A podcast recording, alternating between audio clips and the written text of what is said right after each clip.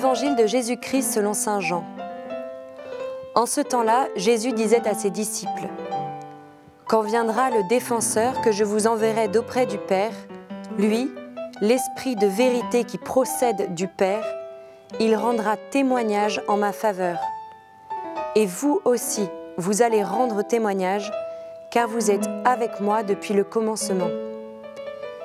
J'ai encore beaucoup de choses à vous dire, mais pour l'instant vous ne pouvez pas les porter. Quand il viendra, lui, l'Esprit de vérité, il vous conduira dans la vérité tout entière. En effet, ce qu'il dira ne viendra pas de lui-même, mais ce qu'il aura entendu, il le dira. Et ce qui va venir, il vous le fera connaître. Lui me glorifiera, car il recevra ce qui vient de moi pour vous le faire connaître. Tout ce que possède le Père est à moi.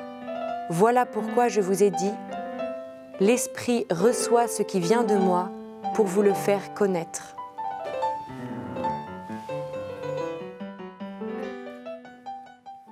C'est euh, aujourd'hui la Pentecôte, le don de l'Esprit Saint.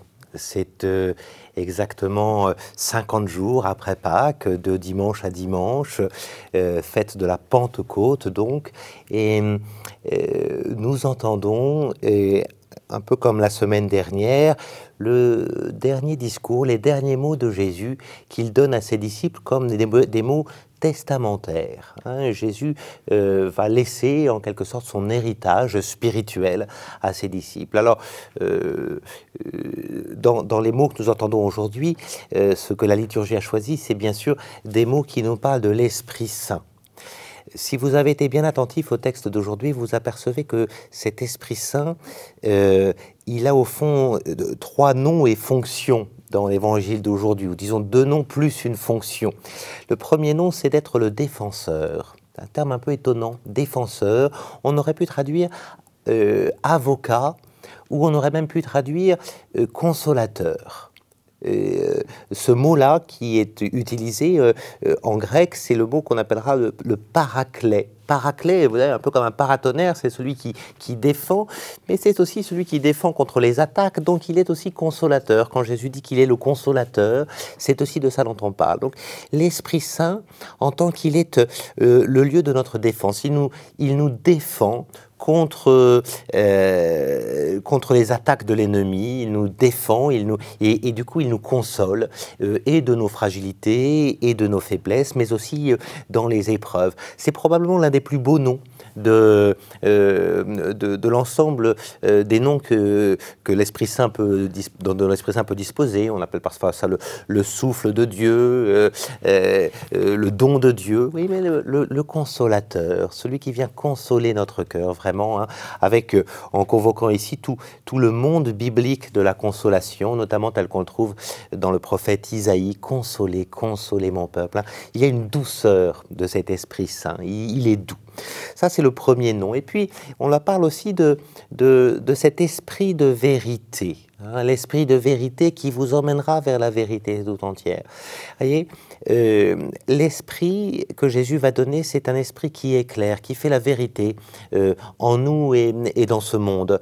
C'est pas toujours simple ça, la question de la vérité, la question du mensonge, la question euh, de, de, la manipulation, la question de la dissimulation. Hein. voilà. L'Esprit Saint alors qui est encore ici le consolateur, hein, c'est-à-dire qu'il vient le faire avec douceur, il vient faire la vérité dans nos cœurs, il vient nous aider à être des êtres euh, vrais, euh, authentique, euh, euh, fidèle, voilà, cet esprit de vérité.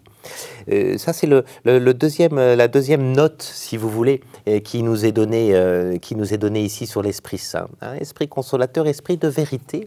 Et puis, il y a une, fonction que, j'aime à, à, regarder et que je regarde avec vous aujourd'hui. La fonction, c'est la fonction de il vous fera rappeler ce que je vous ai dit.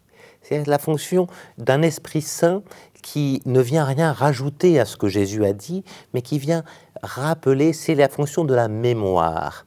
L'Esprit Saint, il est là pour nous permettre de, faire mémoire véritablement de ce que Jésus euh, peut avoir dit. Voyez-vous, dans l'histoire de l'Église, il n'y a pas d'ajout au, message de Jésus. Il n'y a personne qui est arrivé en disant c'est incomplet cette histoire. Hein. Euh, c'est pas tout à fait. Il, faudrait rajouter des choses.